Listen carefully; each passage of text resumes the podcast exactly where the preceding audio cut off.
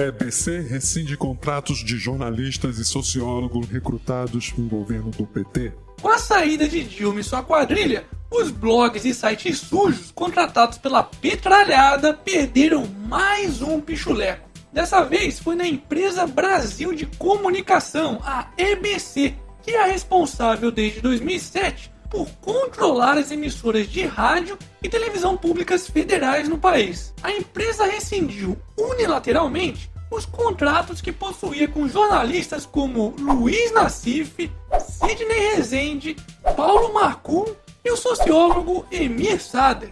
Só para vocês terem uma ideia, o contrato do Nassif, por exemplo, chegava a cerca de 760 mil reais por ano. Pois é, e ainda tem vagabundo chupador de rola do Estado dizendo que o canal do otário é que é vendido. Não pode, porra! Se quer ser meu patrão, basta acessar o Patreon do canal do otário. Os números são públicos.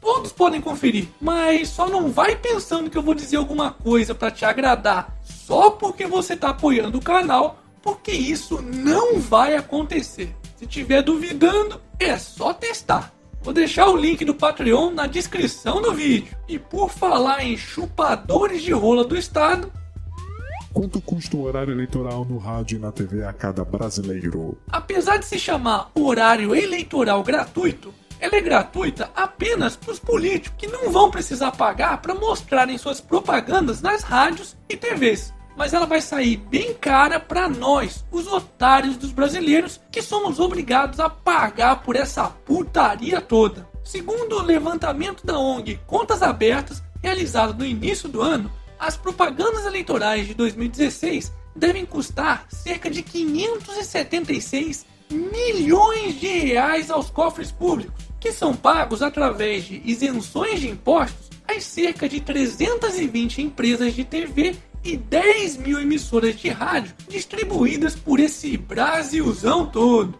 Ou seja, cada cidadão brasileiro deve pagar indiretamente cerca de R$ 2,80 para ver essa porra de horário eleitoral. Pois é, se apenas 10% dos inscritos aqui doassem esse valor pro canal do Otário, daria para sustentar a equipe por pelo menos um ano e talvez até voltar com os vídeos antigos.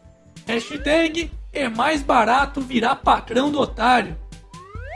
Lewandowski diz que impeachment de Dilma foi tropeço na democracia. Em uma aula dada nessa segunda-feira na Faculdade de Direito da USP, o ministro do Supremo Tribunal Federal, Ricardo Petralowski, é, quer dizer, Lewandowski, qualificou o impeachment da ex-presidente Dilma Rousseff como um tropeço na democracia.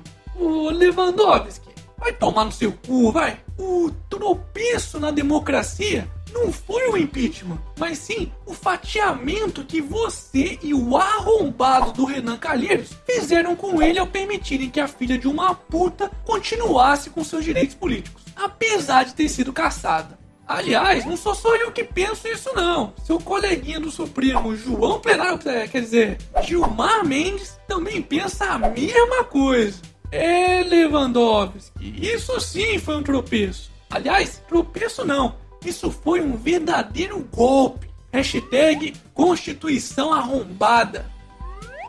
A arrecadação cai 10,12% e tem o pior agosto desde 2009, diz Receita. O roubo, é, quer dizer, a arrecadação com impostos pelo governo federal não para de cair.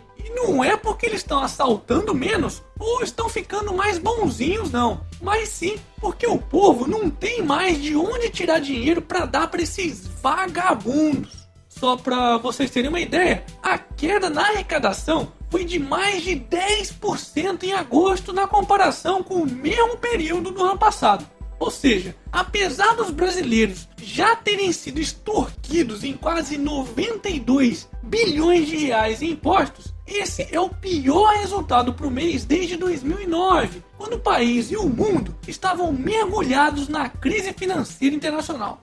Mas é, imagina então se o governo não tá doido para socar ainda mais os impostos como o ICMS no rabo dos brasileiros. Mas, de acordo com o ministro da Fazenda, Henrique Meirelles, não há necessidade nesse momento de aumentar os impostos. Tá de sacanagem, né, Meirelles? Nesse momento é o caralho. O povo não aceita mais aumento de impostos em momento algum. Aliás, olha só o que estão fazendo na Argentina.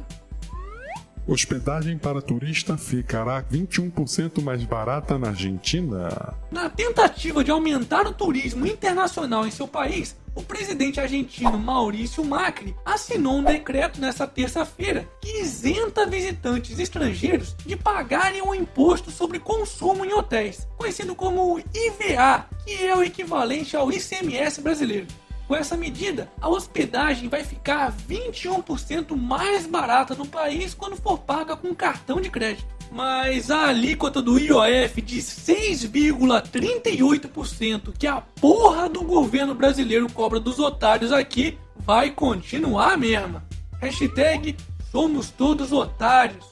E para finalizarmos essa edição, Cláudio Hanna canta Nirvana e é criticada nas redes sociais. É, mesmo é. I feel stupid. Foda-se. E esse foi mais um Otário News com as principais notícias do dia. E aí, curtiu? Então se inscreve aí nessa bagaça e arregaça esse like. Ah, e não se esquece de dar aquele apoio financeiro ao canal, porque aqui não tem pichuleco do governo para sustentar essa equipe não.